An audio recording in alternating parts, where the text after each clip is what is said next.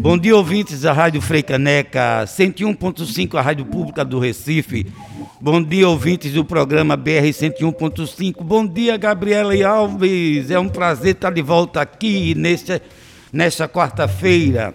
Eu sou Manuel Constantino e todas as quartas-feiras trago para você a coluna Papo de Artista é papo de artista, e papo de artista sério, porque todo mundo é papo de artista, é como se a gente não trabalhasse, mas artista trabalha muito. E hoje, no Papo de Artista, eu tenho um prazer de trazer para vocês uma entrevista com uma atriz que sempre me emociona quando a vejo no palco interpretando inúmeros e diversos personagens. Eu estou aqui para vocês, Cira Ramos. Bom dia, Cira. Bom dia, Manuel. Bom dia. Manuel, pra gente é Manuelzinho. Eu sei que Manuel é Manuel Constantino, mas para, para a comunidade, comunidade artística de Pernambuco é nosso querido. Bom dia, querida. Bom dia, Cira. É um prazer tê-la aqui com a gente na Rádio Freicaneca. Um espaço que a gente ocupa para que o artista e a produção cultural do Recife de Pernambuco tome e, e, tome mesmo o seu lugar. Eu acho que o artista do Recife, de Pernambuco, tem que assumir o seu lugar e a, a, mídia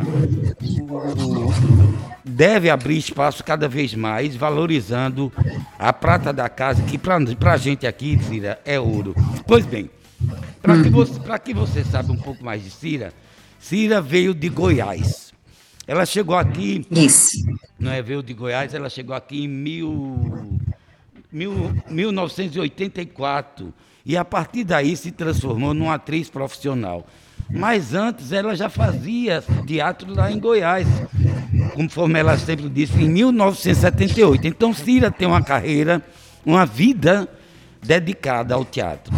Cira, como sempre eu faço, né? Até porque os jovens ficam perguntando como é que é essa coisa de atriz, por que você escolheu o teatro para a sua vida?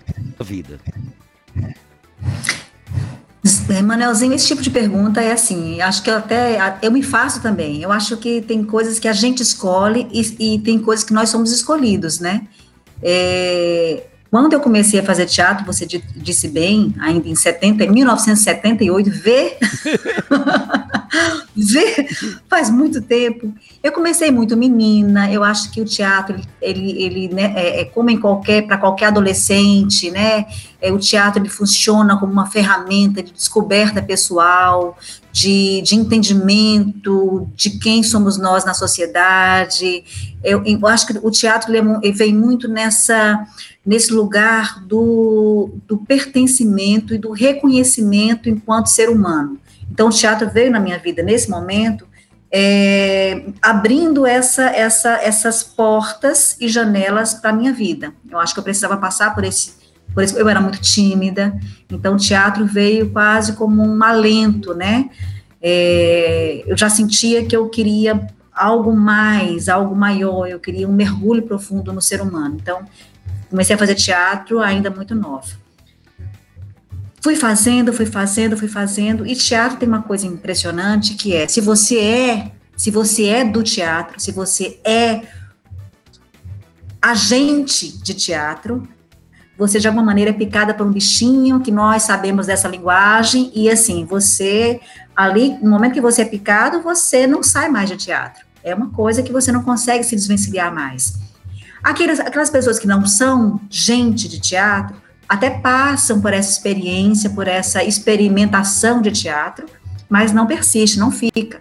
Pode crer. Então eu acho que eu sou, acho que eu fui escolhida pelo teatro, porque a partir do momento que eu fui picada para, por aquele bichinho lá ainda menina, eu nunca mais consegui me desligar de teatro.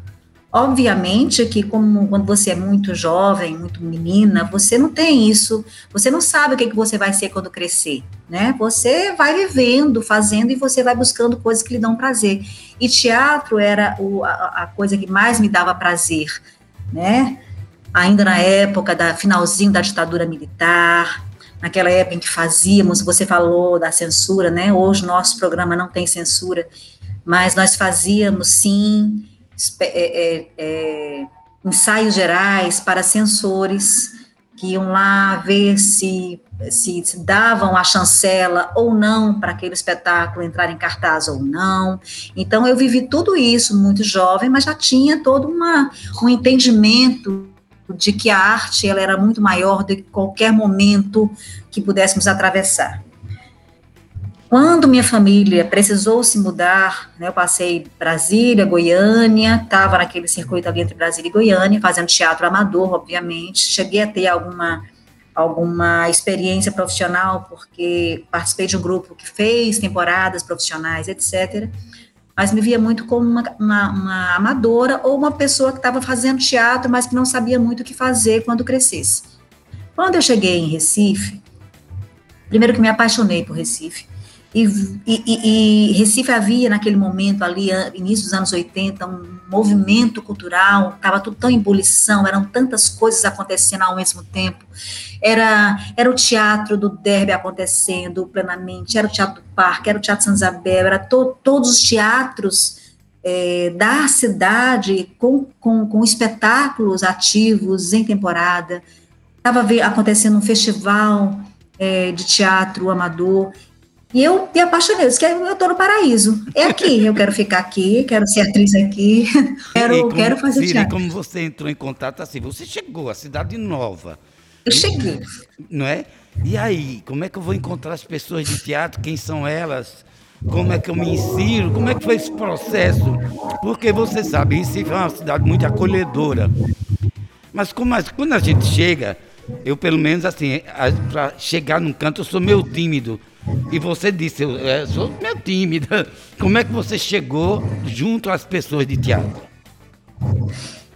Em verdade, muito, sou muito tímida mesmo e, e foi com muita timidez. Agora, eu tinha uma, uma, uma, base, porque além de eu fazer teatro, minha, minhas irmãs faziam também, da mesma ah. forma, né?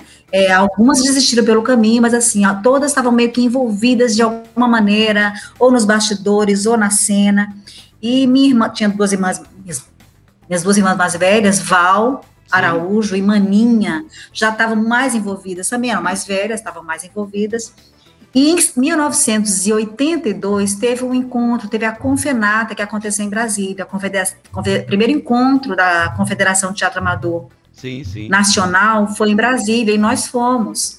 Eu era muito, tímida, porém metida. A pessoa é muito enxerida, tá entendendo, Manelzinha? Porque às vezes a pessoa, a pessoa, quando é muito tímida, ela tem, que, ela tem que ter algum tipo de enxerimento, ela tem que inventar um enxerimento, senão ela não consegue resolver as coisas.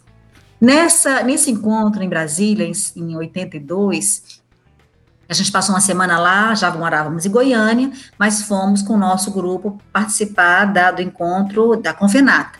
E lá Conheci, assim, superficialmente, eu conheci algumas pessoas daqui, entre elas Carlos Varela, Sim. nosso queridíssimo Carlos Varela. Que foi meu mestre. Eu me lembro de Romildo, é, eu me lembro de Zé Manuel participando desse encontro, nosso querido Zé Manuel, que hum. hoje está na, na, na presidente da Fundação de Cultura.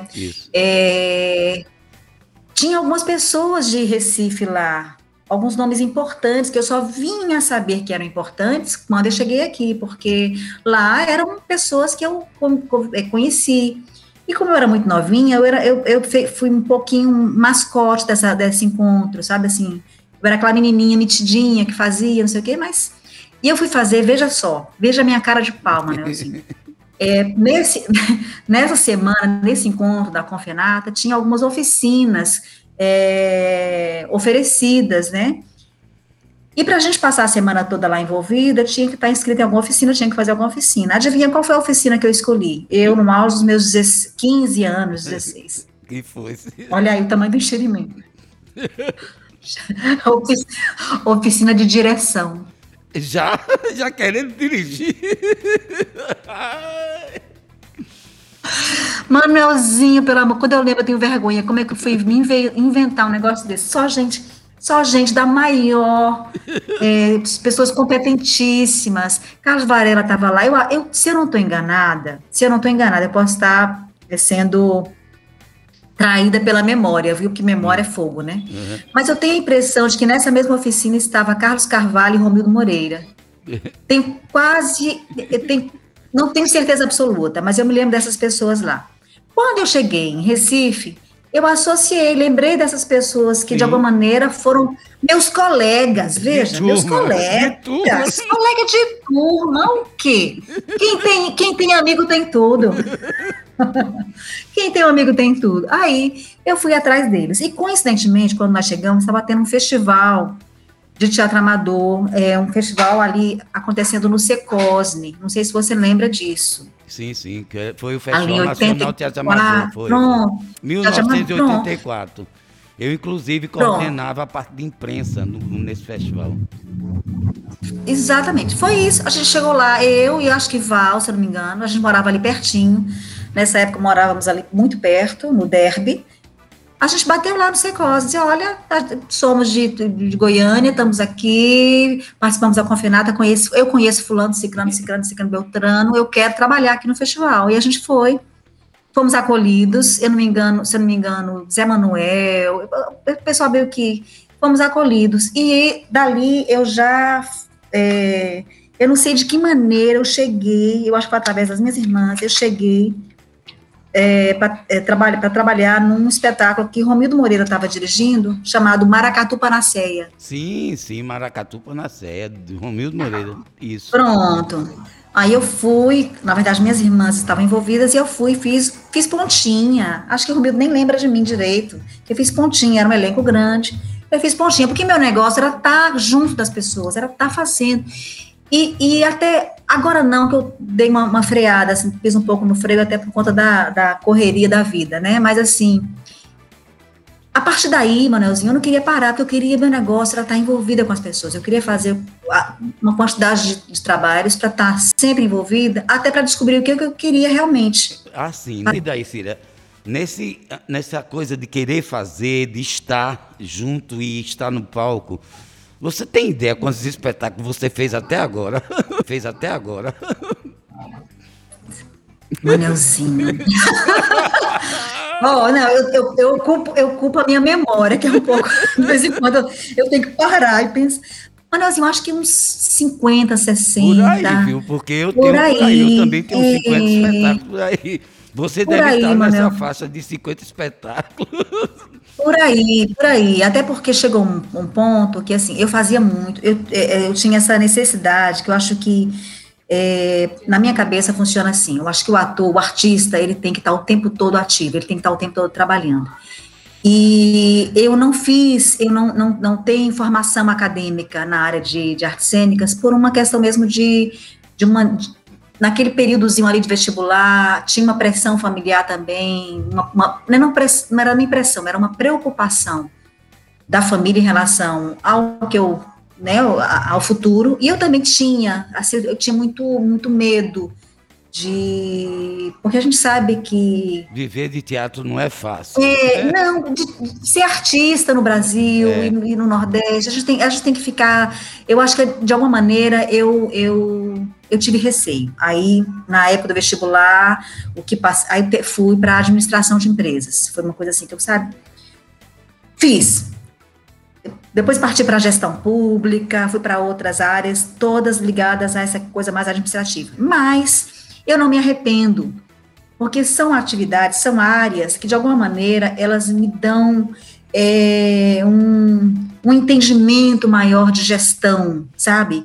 Me dão um entendimento maior dessa, dessa da, da praxis, da, da coisa pragmática, Sim. sabe? Da gente saber administrar as coisas, saber isso, isso me dá, um, então foi um, um, chão. Então, então isso deve ter ajudado tive. a você quando você começou a assumir. Você atuou muito como atriz, gente, e Cília uma, é uma das atrizes mais premiadas do teatro pernambucano. Eu digo isso porque tive o prazer de assistir vários espetáculos com ela. Mas aí você, essa experiência de ter feito a administração te levou a entender todo o processo de uma produção e você assumiu também como produtora. Como foi esse processo de assumir de fato a questão de ser produtora, é tanto que você fez é, produziu também a, a Lágrima de um Guarda-Chuva, não é isso? Uhum. Como é que foi esse processo de atriz e vou assumir produção? Manuel, na verdade foi um processo bem, bem, eu acho que foi um processo natural, no sentido de que assim, você, é, a gente, a gente tivemos a, o privilégio, a sorte de estarmos presentes no momento de muita ebulição no teatro pernambucano, de muita, o teatro pernambucano com muita força, nacionalmente, inclusive, né? É.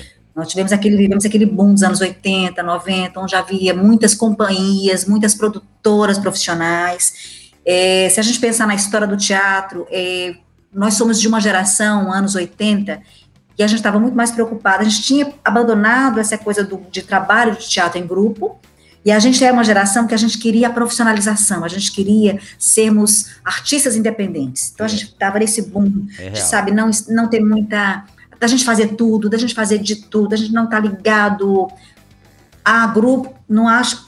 Eu não estou falando isso de uma forma negativa, não, mas a gente tinha essa necessidade de não estar atrelado a apenas um grupo. Eu queria estar fazendo trabalhos em todos os grupos, então eu trabalhava muito com vários produtores é, é, você lembra da Papagaios Produções Artísticas, a, a Aquários, a Três Produções, a, depois veio Serafim, enfim, a gente estava e fazia muito é, teatro é, é engraçado, nessa época, Cira, os atores e as atrizes circulavam por produtoras, né? Tinha produtora que você fazia, às vezes você estava com dois espetáculos em cartaz, um com uma produtora, outro com outra produtora, um no sábado, domingo o infantil, à noite com o adulto. Nossa. Era assim, né? O ritmo, né? É. Era assim o ritmo, lógico, com muita responsabilidade, né? Com muita hum. responsabilidade para para os compromissos assumidos, né? Obviamente a gente procurava conciliar para não haver nenhuma nenhum choque de interesses. Então eu sempre fui muito cuidadosa, né? Aquela coisa, entrava em cartaz com um, aí estava ensaiando o outro. É, se tinha, olha, Manuel, a gente tinha uma coisa tão interessante em Recife que eu, eu torço muito para que a gente volte, talvez não dessa forma, mas de uma outra forma, mas que seja tão, tão prazeroso quanto.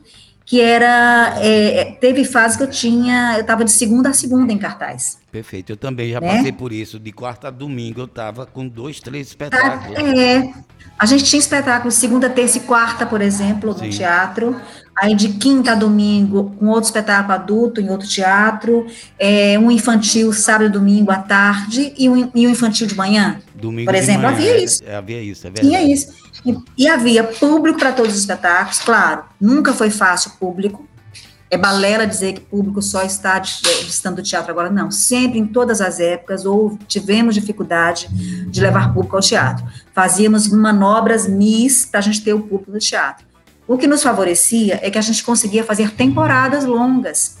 E, esse, e, e isso maturava não só amadurecia os espetáculos, como também maturava o próprio público. É também assim, e, e tinha aquela história do boca a boca, que era uma coisa fantástica. Muito, muito que acontecia, acontecia muito fortemente. E, então, Cira, então, assim, essa experiência de atriz e produtora, como foi para você e como é para você hoje a questão de ser atriz que também produz?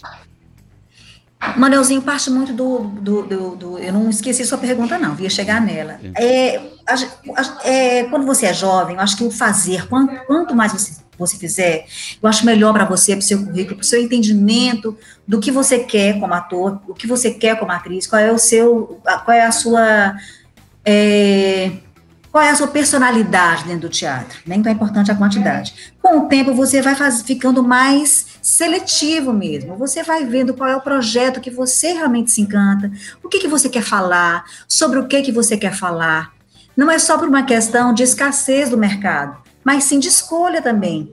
Então, é, essa, essa, esse, é, é, é, esse caminho de ser só atriz para o caminho de produzir vai muito por aí. O que que eu quero, o que que eu, Cira, mulher, cidadã, artista, quero falar neste momento. Uhum. Talvez o que eu precise falar agora não esteja em nenhuma proposta de trabalho que me apareceu nesse ano, uhum. nesses últimos tempos. Então, para isso, eu preciso me produzir, eu preciso é, ter essa autonomia. Então, acho que produzir hoje, é, além de ser um processo natural de quem faz teatro, se autoproduzir, essa autogestão, ela é fundamental para qualquer artista.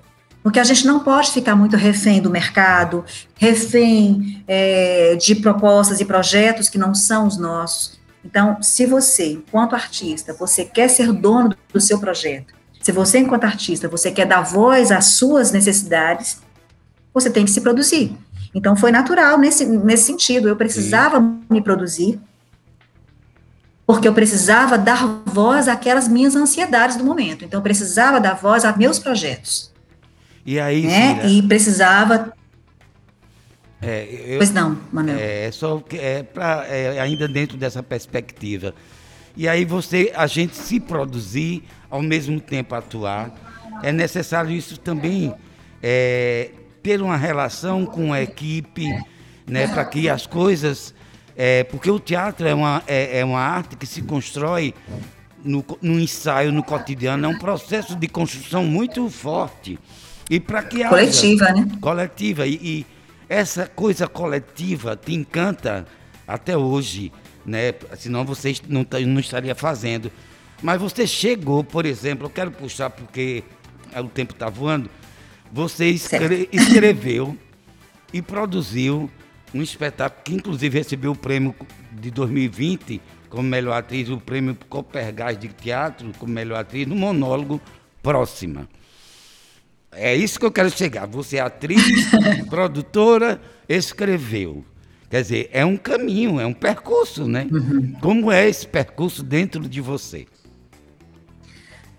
Parte também dessa necessidade. Acho que tudo é demanda, sabe, é, Emanuel? É, tudo parte de uma demanda é, é, pessoal, inclusive.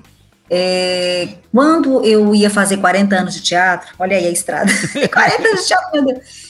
Quando eu, é, no, em 2018, é, eu ia completar 40 anos de teatro, e eu pensei, caramba, eu preciso, de alguma maneira, marcar essa, essa data, porque eu acho que é uma data tão, tão importante, emblemática, no momento que a gente está vivendo de um Brasil tão, tão destruído e onde nós somos tão marginalizados, onde nos colocaram, querem nos colocar num lugar da marginalidade, do, sabe, um lugar tão sem, importância, como nós somos fortes enquanto artistas, né, Manuel? Porque É, a gente sempre, sempre eles querem nos destruir.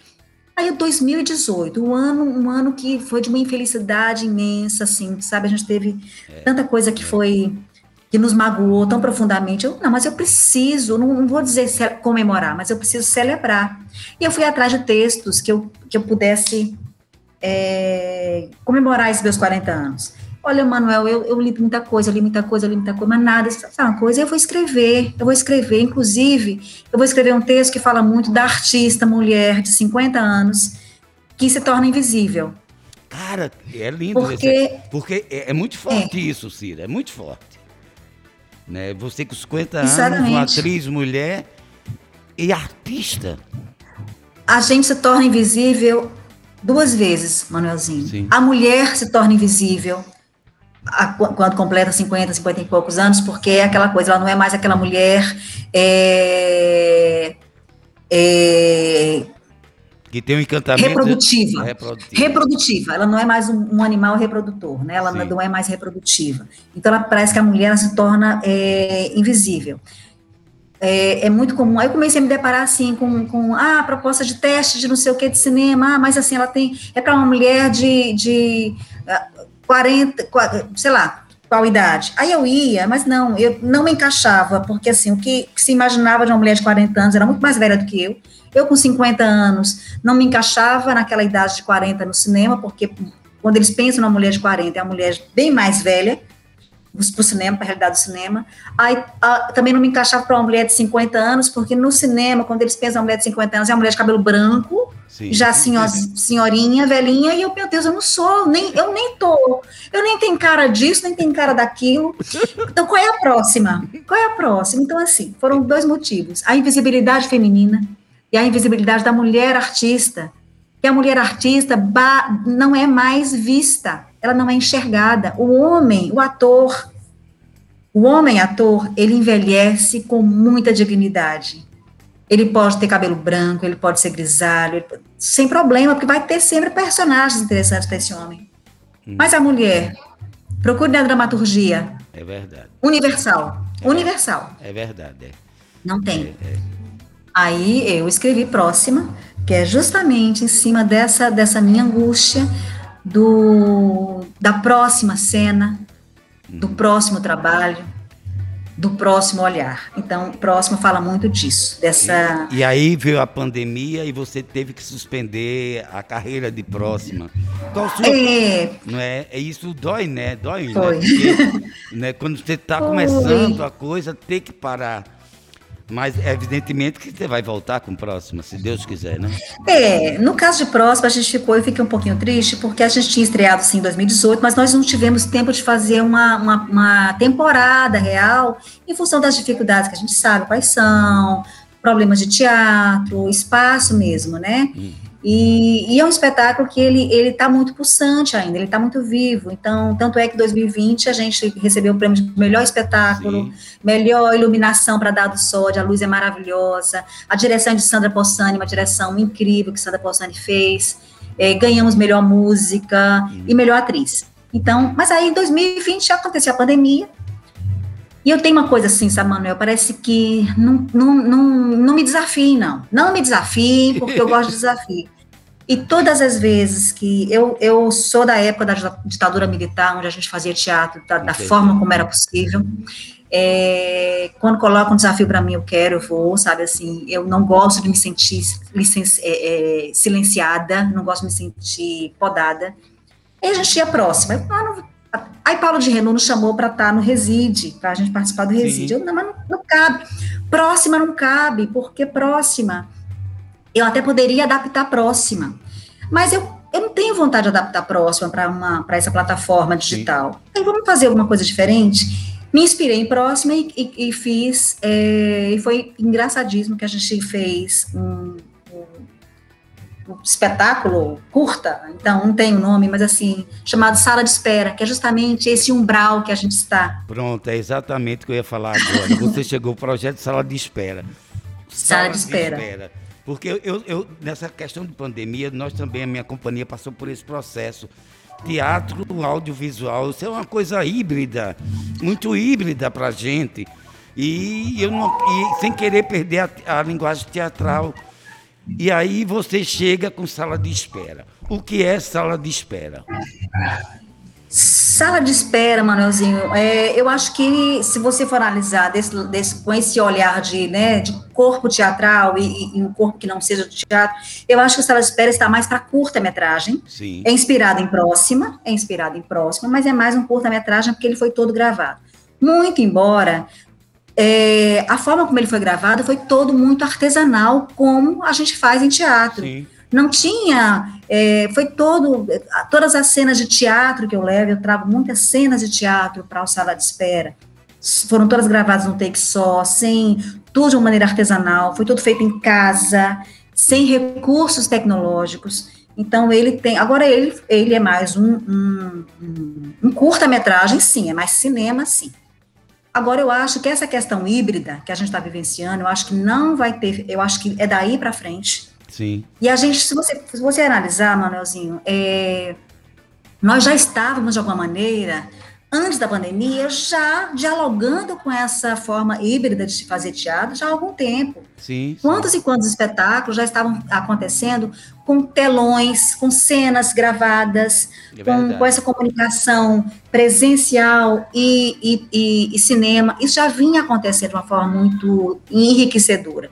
O que nós precisamos com a pandemia, por necessidade, foi a gente parar de ter preconceito, e de alguma maneira a gente sobreviver. A, a, é, antes de sala de espera, eu tinha feito com Márcia Cruz, no projeto dela, é, Teatro de Quinta, o, o experimento que foi é, o projeto é, Vulvas de Quem. Que você dirigiu, um né? Texto, dirigiu Márcia, né? Eu dirigi. A gente, a, eu dirigi Márcia de uma maneira muito, muito difícil, ao mesmo tempo uma experiência incrível para mim, para ele e para todo mundo que participou do projeto, que era dirigir sem estar ao vivo, nada, nada ao vivo. A gente conversava, nossos diálogos eram todos através do WhatsApp, Google Meet, Zoom, o que Instagram. É, é, é uma experiência maluca, louca para o artista, principalmente o artista teatral, porque ele é muito presentificado. A nossa arte é muito presentificada, ela se realiza presentificada, né? no tete a tete, no, no quase uhum. pele a pele, né? Essa experiência te transforma, Cira? Você acredita que é, é mais uma possibilidade para o ator? Manuelzinho, sem dúvida, é mais uma, mais uma possibilidade, mais uma alternativa que não invalida todas as outras. Sim, sim. Não invalida, uma coisa não substitui a outra. Lógico que nós somos seres do coletivo. Nós precisamos, a gente sente necessidade do cheiro do outro, do, do, do tocar, do, do abraço, do olho no olho. Nós precisamos disso mas também é, é, nós podemos sim, como alternativa, como possibilidade, para a gente não parar, porque assim, Manelzinho, ou a gente senta, cruza os braços e chora, ou a gente vai tentar possibilidades. Eu sou dessas. Eu não uhum. vou sentar no chão e chorar. Então, é mais uma possibilidade. E, é, e acredito, Manuel, que essa possibilidade veio para ficar como, pos, como alternativa. Como alternativa. Viável, sim. Incrível que a partir desse Vulvas de Quem que a gente fez lá em junho do ano passado, tantas coisas, assim, foi uma, uma chuva de, de, de, experimentos dessa mesma natureza, quer via Instagram, quer via YouTube, agora mesmo com o, o, o, o Lab, né, teve, agora em março foi assim, sabe, uma, um se abriu as portas para o Lab, foi, teve que ter um encerramento por conta da prestação de contas, foram vários e vários projetos incríveis. É, uma fala da, não é fala minha, da Paula de Renault, a gente conversando, Paula de Renault disse uma coisa que eu achei lindo e é verdade. O que é o Lab, Manuel? O Lab foi uma ajuda emergencial para os artistas. Lógico que, como tudo, né, é verba pública, tinha que ter uma comprovação, né, tinha que ser realizado um projeto. Manuel, é para você ver que artista, artista, ele só quer um, ele só quer um incentivo. Ninguém que pegou essa verba disponibilizada através do, do da lei é, Audi Blanc, fez qualquer coisa.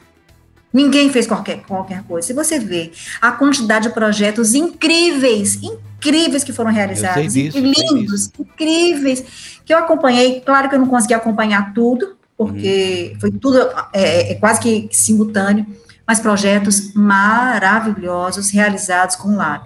Ô, Cira, assim. Então, o artista só precisa de, incentivo, só isso. Então, Cira, assim, pra, o tempo tá voando, é, é voa mesmo, né? Ah, desculpa, mamãe, eu falo muito. Não, mas é porque eu acho que o espaço é esse mesmo, é pra gente falar mesmo.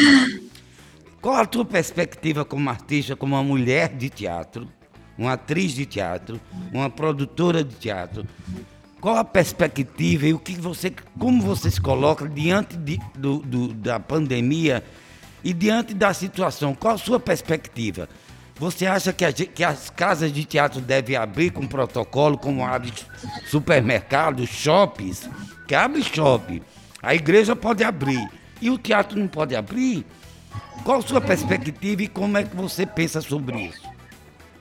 Eu acho que, que pode abrir sim, neste momento não, acho que é esperar um pouquinho, pelo seguinte, eu acho que a minha preocupação é mais com os artistas do que com o público, porque eu acho que o público, mesmo hoje, se a gente abrir os teatros hoje, é, existem já os protocolos que a gente sabe que, que vão né, permanecer, o distanciamento social, as poltronas é, é, alternativas, separadas, muito álcool em gel, todo mundo de máscara, isso eu não tenho preocupação com relação ao público, eu acho que existe uma, um compromisso, uma responsabilidade com esse público, então eu hoje, como público, eu não teria problema.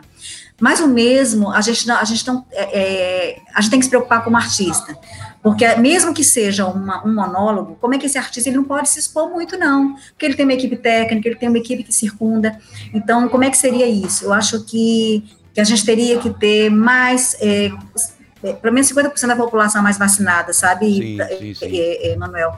Porque como é que a gente lidaria com um elenco, por exemplo, de 10 pessoas? Sim, pode Esse elenco estaria todo vacinado? Uhum. A, a, os produtores teriam que, teriam que fazer testes uhum. semanais com esses atores?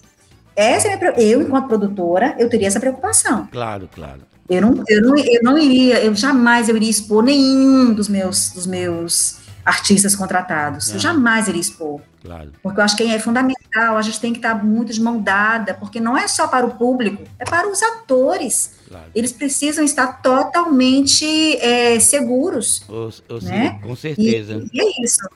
Ô, Cira, Agora, só, só, só, uma coisinha, Manuelzinho. Eu acho que depois pandemia, eu acho que em termos de políticas públicas, nós temos que pensar muito seriamente em, em, em viabilizar espaços menores sabe, teatros menores, teatros alternativos, porque a gente vai precisar muito escoar nossa produção cultural, e os grandes teatros, eles não, eles não funcionam para as produções que estão aí para vir, para entrar em uhum. cartaz. Um teatro parque é maravilhoso, é mais para coisas grandiosas. Santa Isabel é maravilhoso, é mais para coisas grandiosas. A gente precisa de teatros pequenos para escoar nossa produção, porque é, o produtor vai precisar escoar e ele não tem recursos para entrar num teatro grande. Uhum. Então, em termos de políticas públicas, é trabalhar isso, os espaços menores. É a, a política e outra coisa. tem que voltar, porque eu acho o seguinte, Siri, você tem toda razão quando coloca isso, os espaços menores, mas com apoio do, da gestão pública. Com apoio, com apoio, com apoio total. A política, as políticas públicas têm que se voltar para isso.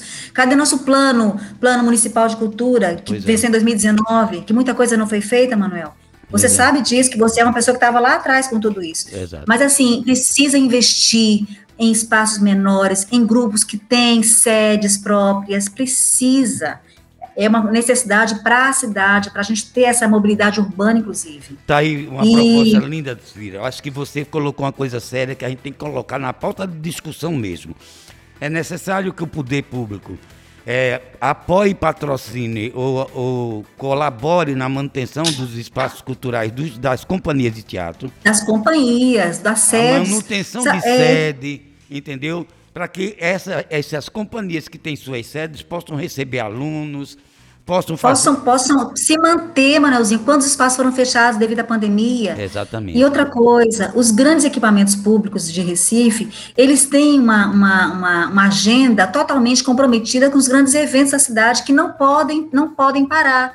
É o Festival Nacional de Teatro de, de, de Recife, é o Janeiro de Grandes Espetáculos, é o Festival de Dança, são vários, são vários eventos importantes, quero frisar aqui, importantes para a cidade, importantes que eles se mantenham na, no calendário é, do município, mas eles também, de alguma maneira, eles não dialogam com nossa produção cultural, que, que, que precisa ter espaço, uhum. tá entendendo? Então, se o poder público começar a ter é, uma, é, é, uma manutenção, uma ajuda, um apoio aos espaços menores, a gente resolve, não todos os problemas, mas alguns problemas a gente consegue resolver. Para conseguir ter temporadas, porque eu mesmo, como produtora, eu não quero estar num teatro com mais de 100 pessoas, mais de 100 lugares. É. Não me interessa, eu não tenho, eu não tenho pernas para isso. Uhum. Tá entendendo? Uhum. E outra coisinha que eu quero falar, se der tempo. Dá. Eu acho que finalizando a pandemia, com tudo que nós percebemos, o quanto a arte é necessária, o quanto o teatro é necessário, eu acho de alguma maneira, Manuelzinho,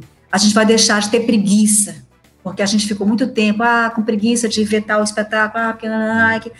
a gente vai estar com tanta vontade de estar nos teatros, vendo os amigos, vendo os colegas, vendo gente nova, vendo grupos novos, olha que a gente vai estar, os teatros vão, se depender de mim, da minha vontade, os teatros vão estar lotados.